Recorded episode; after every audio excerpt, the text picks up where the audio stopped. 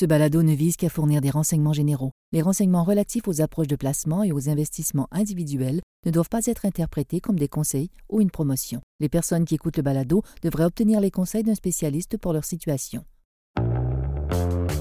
L'indice du S&P 500 a gagné 5,5 à la clôture du marché jeudi dernier. Les journées de 5% et plus sont rares sur les marchés. Très rares.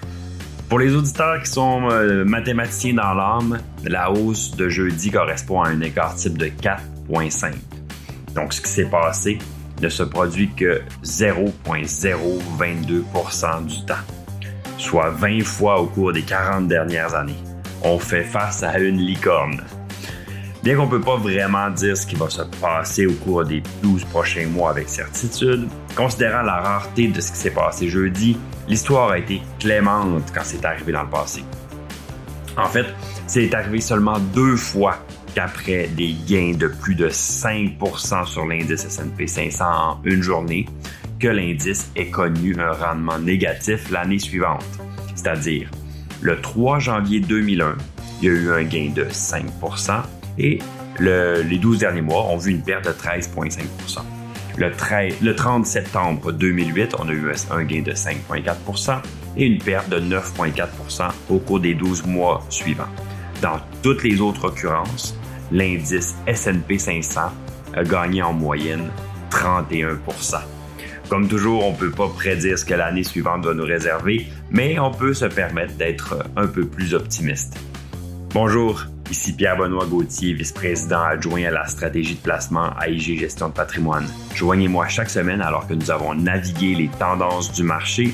C'est la semaine du 14 novembre et encore une fois, les marchés sont en mouvement. Il y a un décalage entre ce qui se passe sur Wall Street et ce qui se passe dans la rue principale, ce que les Américains appellent Main Street.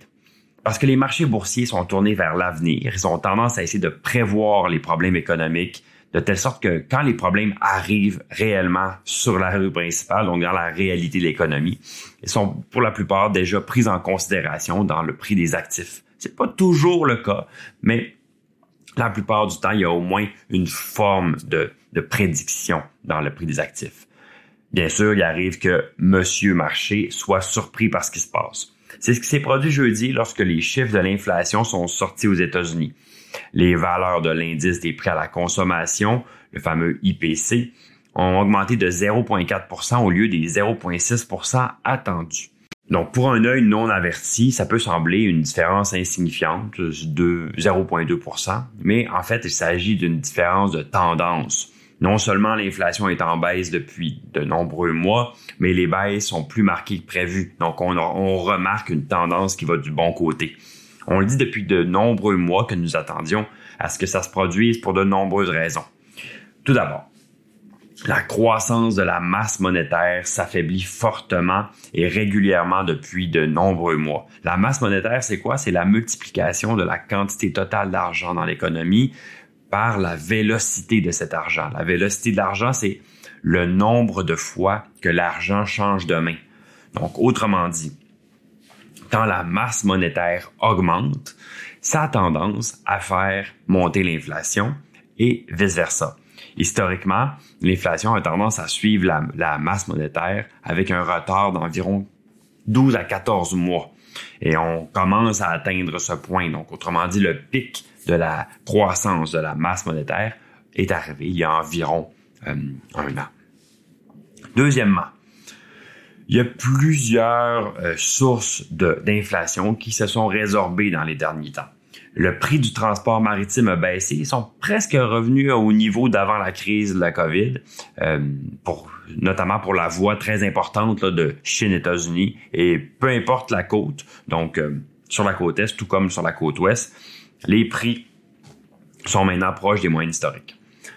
Ils ont été multipliés par presque 10 au courant de l'année 2021, on se rappellera. En plus de tout ça, il y a les inventaires qui s'accumulent et puis la, les certaines pénuries qui étaient célèbres pendant la COVID commencent aussi à aller mieux. Euh, les entreprises font état de la nécessité de liquider des entrepôts qui sont maintenant pleins. Les ports du monde entier ont des containers excédentaires. Euh, L'important port de Milan même, euh, même refusé d'accepter de nouveaux clients. Là, récemment, ça a fait des manchettes. Après la pénurie massive de, de conteneurs pour 2021, on a maintenant une offre excédentaire. Les entreprises de transport sont unanimes pour dire que la charge de marchandises diminue et on a même signalé des navires de transport maritime qui naviguaient presque vides. Donc tout ça, ça indique un ralentissement clair de la, demande, donc un ralentissement de l'économie générale. Comme c'est souvent le cas dans le monde bizarre de l'investissement, les mauvaises nouvelles peuvent être de bonnes nouvelles. C'est qu'en effet, ben, un ralentissement de l'économie, ça signifie également un ralentissement de l'inflation donc un ralentissement de la hausse des taux. Et en ce moment, qu'est-ce qui est la principale préoccupation à Wall Street? C'est avant tout la hausse des taux. C'est pour ça que les marchés ont augmenté autant qu'ils l'ont fait jeudi dernier. C'est un effet domino du ralentissement de l'économie. L'investissement peut être étrange comme ça. Merci d'avoir été avec nous. Si vous avez aimé ce balado, n'hésitez pas à le transférer ou le partager à vos collègues et amis. À la semaine prochaine. Le contenu de ce balado, y compris les faits, les perspectives, les opinions et les recommandations, ne doit pas être pris ni être interprété comme un conseil en matière de placement, ni comme une offre de vente ou une sollicitation d'offre d'achat de tout titre cité. On ne doit pas se fier sur le contenu de ce balado à quelque fin que ce soit, et IG, Gestion de patrimoine, n'est aucunement responsable de son utilisation. Le présent balado renferme des énoncés prospectifs qui décrivent nos attentes actuelles ou nos prédictions pour l'avenir.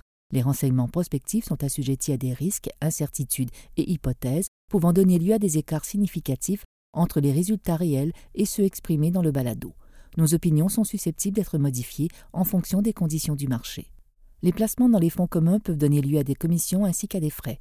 Veuillez lire le prospectus avant d'investir. Les fonds communs ne sont pas des placements garantis, leur valeur varie fréquemment et leur rendement antérieur peut ne pas se reproduire.